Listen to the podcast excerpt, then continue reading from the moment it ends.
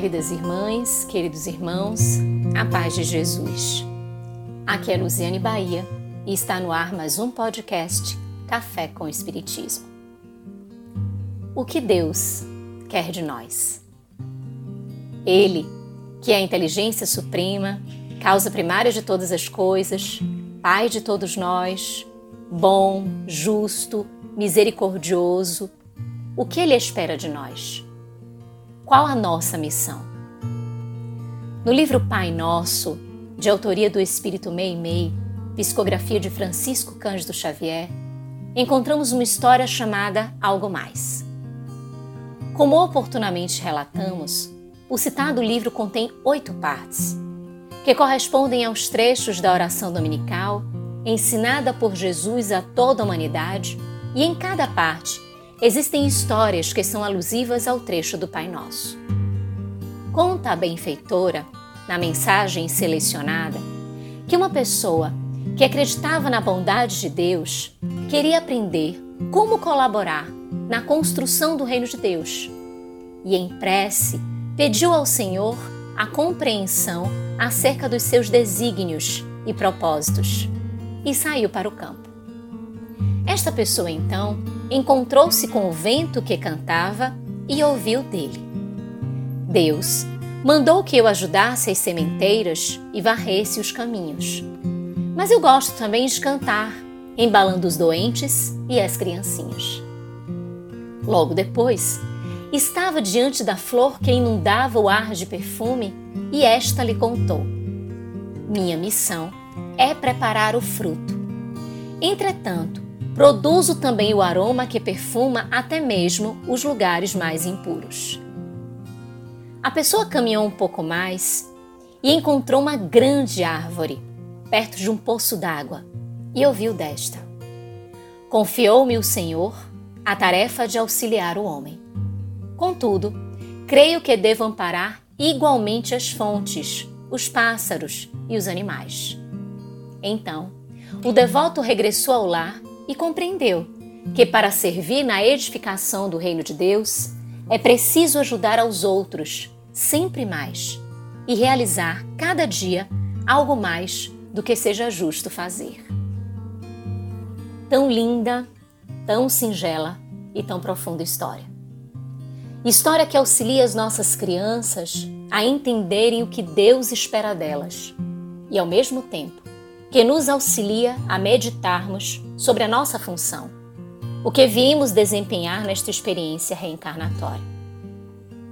Cada um de nós mergulha no carreiro físico com objetivos a serem alcançados, conquistas que precisam ser amealhadas a cada experiência, a cada oportunidade. Diante dos diversos estímulos da vida, vamos tentando desvendar o que Deus espera de nós. De que forma podemos agir? É uma tarefa árdua, profunda, pois exige de nós uma imersão, o conhecimento de si mesmo, e isto nos conduz a dúvidas e, portanto, a questionamentos, que vão nos auxiliar em todo este processo de autodescobrimento. Mas este périplo não nos conduz a um ponto de chegada, mas a uma jornada, uma linda jornada, chamada vida, em que cada detalhe dela tem algo muito significativo para nos ensinar. As conquistas grandiosas são impactantes para as nossas emoções e sentimentos. Mas elas somente são possíveis porque diversas outras conquistas menores e aparentemente insignificantes foram realizadas por nós e efetivaram o brilho maior que tanto queríamos e que tanto buscávamos. Meimei, em seu texto, nos convida a identificarmos o brilho intenso em nossas vidas, nas pequeninas coisas, nos detalhes que escapam à nossa percepção. Ressalta para que nós fomos criados, o que Deus espera de nós mas nos convida a fazermos o algo mais, que está presente em múltiplas situações da vida e que nem sempre notamos, por estarmos a imaginar que a nossa missão corresponde unicamente ao alcance de um objetivo traçado. São aqueles momentos em que, em nome da nossa missão, deixamos de perceber as necessidades em nosso entorno, que estão tão perto de nós, mas que deixamos passar. Detalhes como sorrir para alguém, acompanhar com o olhar uma criança que aparentemente está sozinha na rua, ouvir uma história repetida que não conseguiríamos mais ouvir, mas que sabemos ser tão importante para quem narra. São detalhes que fazem tanta diferença. Jesus, o Cristo Consolador, ensinou-nos que o essencial é amar. Esta é a grande missão de todos nós: amarmos a Deus, ao próximo e a nós mesmos. Dentro desta proposta, o Mestre nos pediu o algo mais: amarmos os nossos inimigos, sejam eles externos ou internos. Um claro convite à percepção dos detalhes. Assim, fiquemos mais atentos ao que Deus espera de nós. Da mesma forma que o vento, semeemos, mas também cantemos, embalando os doentes e as criancinhas.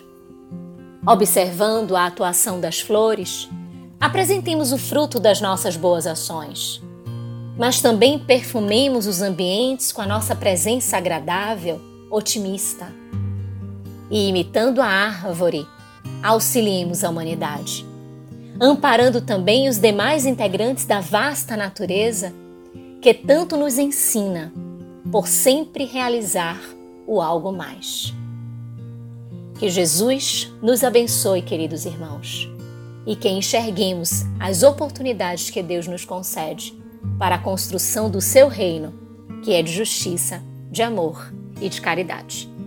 Com gratidão imensa no coração, um grande abraço e até o próximo podcast Café com Espiritismo.